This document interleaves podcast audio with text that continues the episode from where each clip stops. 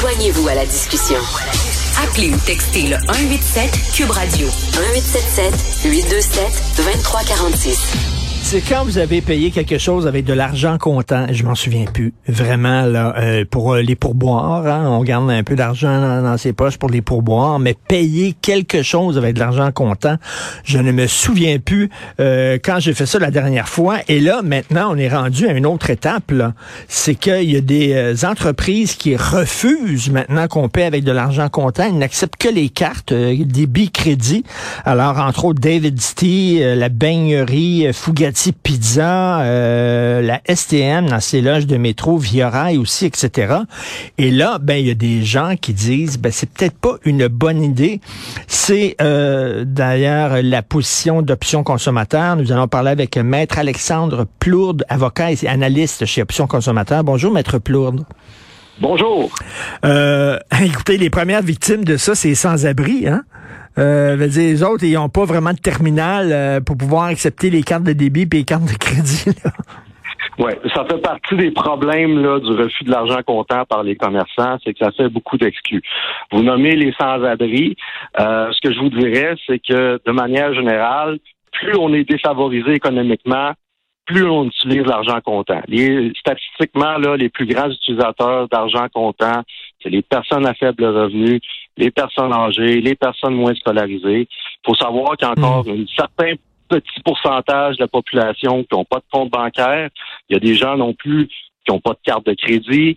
Il y a des gens qui sont pas à l'aise non plus avec les nouvelles technologies, avec les modes de paiement électronique. Donc, refuser l'argent comptant, la généralisation du refus de l'argent comptant chez plein de commerçants, mais ça pourrait affecter des millions de personnes. C'est pas du tout marginal. Mais je fais un lien là. Écoutez, euh, récemment là, pour euh, mon enfant, là, il doit faire un, bon, il veut participer à un voyage avec son école. Ok, bon, euh, plusieurs écoles organisent des voyages et tout ça, ben ça se fait sur Internet. Il faut s'inscrire sur Internet et tout ça. Un, c'est pas tout le monde qui a Internet. c'est pas tout le monde qui a un téléphone cellulaire intelligent. Non, effectivement, c'est un des problèmes. là.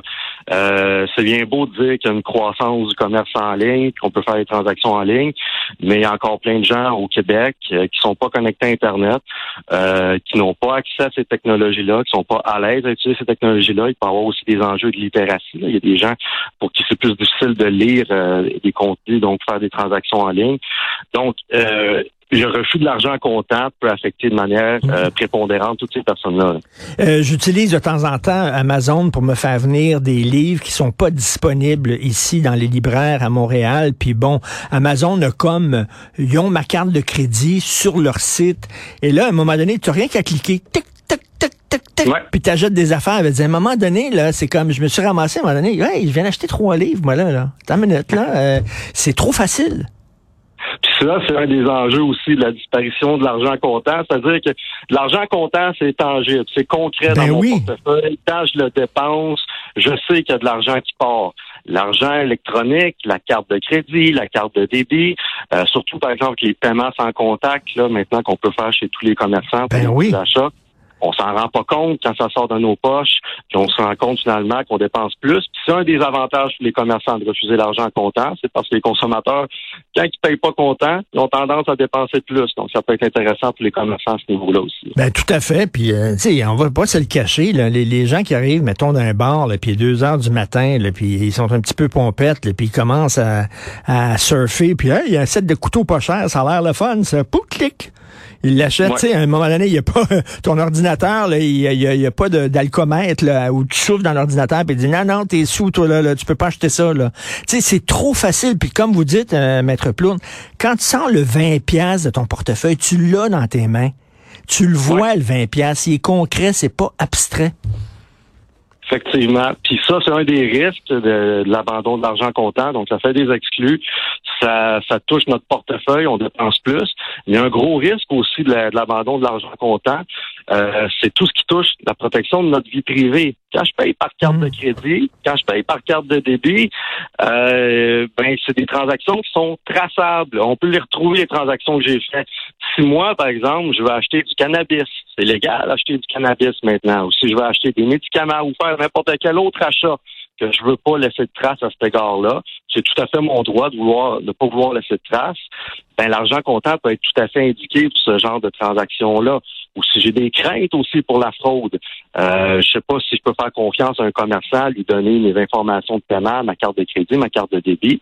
L'argent comptant, encore là, il est très pratique. Donc, euh, c'est un autre aspect aussi qui est problématique là, euh, du refus de l'argent comptant.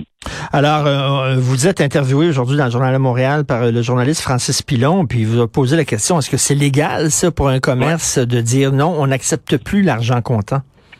C'est la question qui revient toujours. Hein. Ce que je répondrai à ça, c'est que la loi, elle est incertaine, elle est vraiment désuète. Là. en gros, en gros, ce qu'on peut dire, c'est que si un commerçant met un écriteau clair dans son commerce, comme beaucoup font d'ailleurs, là, un écriteau qui est en vue, qui avise clairement les consommateurs, ou s'il y a une clause dans le contrat que j'ai avec ce commerçant-là, ça pourrait être considéré comme étant légal le refus de l'argent comptant. Il y a d'ailleurs plein de commerçants, comme vous le mentionnez, qui ont décidé de refuser l'argent comptant. Mais selon nous, évidemment, ben, c'est une situation qui est hautement problématique parce que, euh, bon, actuellement, ce qu'on voit, c'est des commerçants euh, qui sont pas nécessairement des, des, produits essentiels qui sont vendus chez eux, euh, qui se mettent à refuser l'argent comptant. Bon, ça peut être des restaurants, des cafés, des boulangeries. Mais le jour, ça va être l'épicerie, la pharmacie, dépendant du coin, qui se met à refuser l'argent comptant. Il y a beaucoup de gens qui pourraient être affectés par cette ben situation-là. Puis, euh, le gouvernement fédéral mettre à jour la, la, loi sur la monnaie de façon à mieux protéger les utilisateurs d'argent comptant.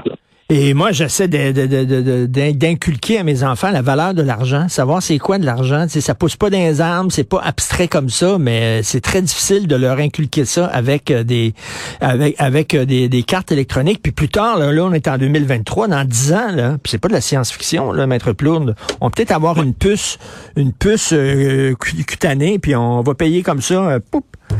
tout ça pour tout ça pour sauver du temps, tout ça pour gagner quelques secondes.